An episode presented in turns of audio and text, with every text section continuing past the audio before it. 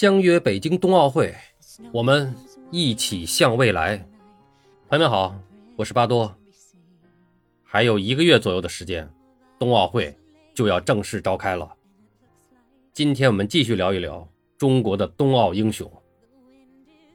首先，我们介绍两位英雄，他们改写了一个赛项的冬奥历史。没错，他们就是申雪和赵宏博。二零一零年二月十六日，加拿大温哥华冬奥会双人滑决赛中，中国选手申雪和赵宏博以总分二百一十六点五七夺冠。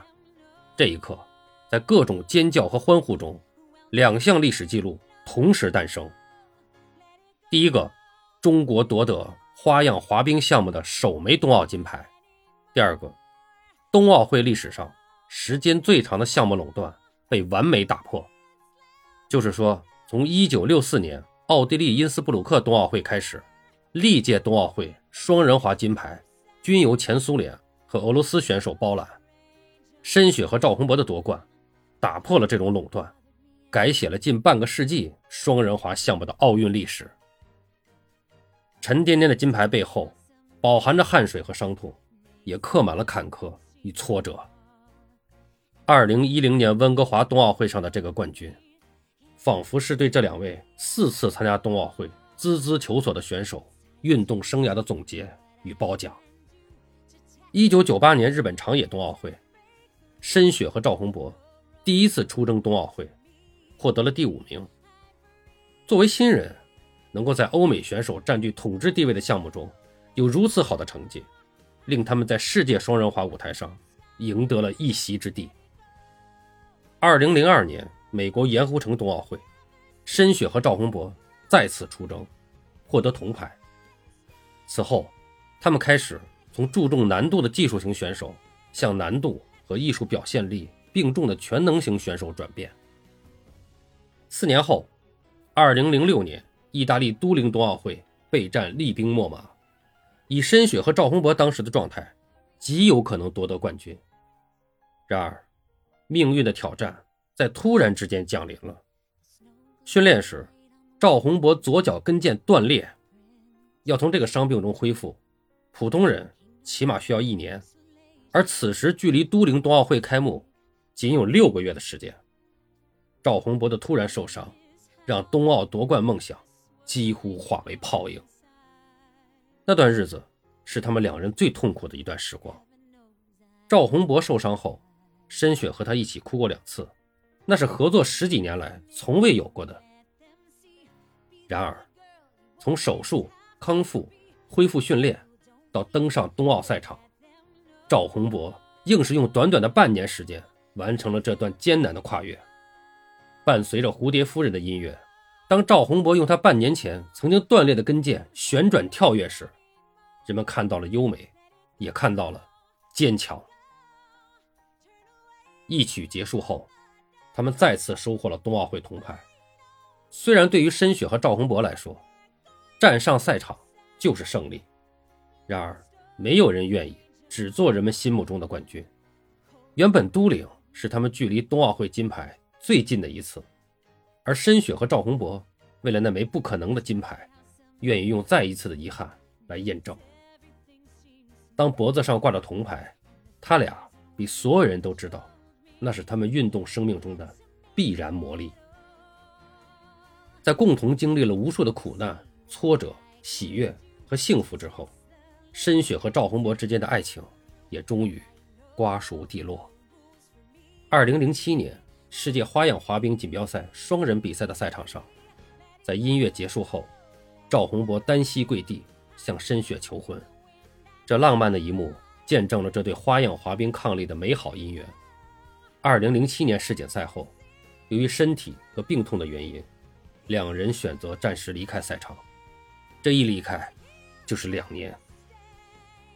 对于冬奥会金牌的渴望，让休整了两年的申雪和赵宏博，在二零零九年选择复出，并四度出征，目标直指二零一零年温哥华冬奥会。当时的赵宏博已经三十七岁，这一高龄。甚至是有些年轻选手年龄的两倍之多，而申雪也已经三十二岁。在这届冬奥会双人滑的二十对参赛选手中，两人分别是最年长的男选手和女选手。在舆论看来，由于对身体柔韧性以及体能的要求极高，花样滑冰运动员公认的黄金年龄在二十五岁到二十九岁之间。年龄严重超标的申雪和赵宏博的复出前景一度被看淡。面对质疑，他俩从零开始，并出人意料的在二零零九年世界杯中国站上爆冷夺冠。再后来，这对冰上伉俪在二零一零年温哥华冬奥会上夺得冠军，创造历史仿佛是顺理成章的事情。只是在这神奇的背后，两人付出的努力，只有他们自己才知道。二零一零年温哥华冬奥会后，申雪和赵宏博宣布退役，但是他们并没有离开热爱的冰场。二零一三年。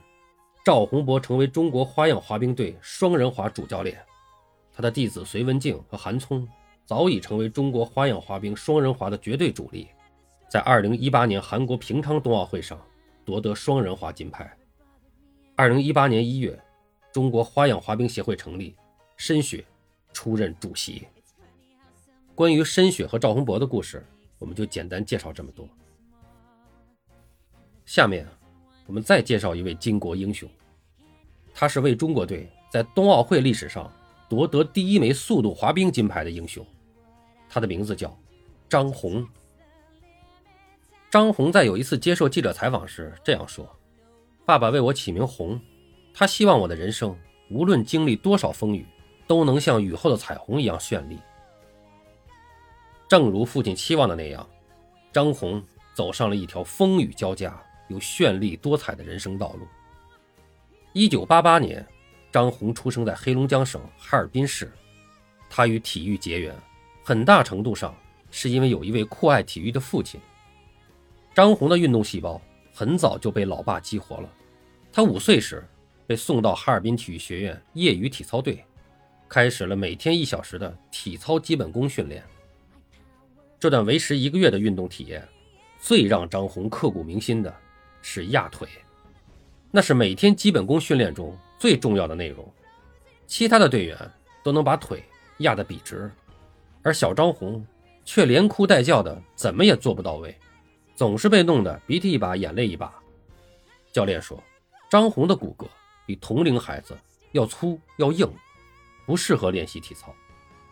就这样，张红的第一次运动之旅终止了。后来。由于总是感冒发烧，体质较弱，父母为了让小张红强身健体，就带着他去哈尔滨香坊公园的一块露天滑冰场。没想到这一滑就停不下来了。在十二岁那一年，张红进入了短道速滑专业队。又过了三年，在二零零三年第十届全国冬运会上，张红获得了单项第六名。到二零零七年。备战第十一届全国冬运会时，教练要求他减肥，随之而来的还有急剧增加的训练量。一个月内，张红暴瘦了十斤，但成绩却不见起色。随后，张红到医院检查，十二项生理指标中的八项低于常人。这样的身体，连日常生活都受到影响，更甭说当一名运动员了。在质疑声中，张红并没有放弃。而是做出了一个大胆的决定，由短道速滑跨向到速度滑冰。这两个看似相同的项目，从训练方式到运动技术大不相同。对于张红而言，一切从零开始。他用三年的时间适应了新战场，从2011年开始，在世界杯世锦赛上崭露头角，直到2014年索契冬奥会。2014年。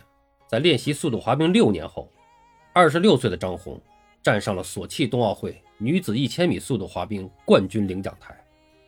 他说：“我知道二十岁转向对于我而言有多难，但我就是不想放弃。我内心的期待就是能够代表中国出现在世界比赛的赛场上，哪怕只有一次。”靠着这种坚定的信念，张红一步步实现了心中的梦想。他说。很多人都觉得我只是幸运，但我自己知道，在这之前的十几年，我做了多少努力，在最困难、最想放弃的时候，我坚持了下来。冬奥冠军带来的不只是荣誉，更是责任。张红非常清楚这一点。无论什么体育项目，都需要有优秀运动员作为榜样带领。他们通过比赛可以让年轻运动员有一个目标。优秀运动员的经历也是一种导航。带着索契冬奥会冠军光环的张红，迎来了新的使命。二零一五年二月，张红作为当时唯一的现役运动员代表，和姚明、申雪。赵宏博、李妮娜和侯冰等著名运动员一起成为北京申冬奥形象大使。二零一五年六月，张红有幸在现场见证了国际奥委会主席巴赫宣布北京的那一刻，心情比自己夺得冬奥会冠军时还激动。他说：“冬奥冠军是我和教练及团队努力的结果，而申冬奥成功是全国人民一起努力的结果，也是国际奥委会对祖国的认可。”我为我的祖国感到骄傲。平昌冬奥会后，张红又多了一重身份——国际奥委会委员。为此，他又开始挑战自己，在东北师范大学攻读博士，每天学习与冬奥会相关的专业英语，钻研国际奥委会的各项法规。面对这些全新的领域，张红步履坚定。好了，关于中国的冬奥英雄，今天我们就介绍这么多。本节目由喜马拉雅出品，我们下期再见。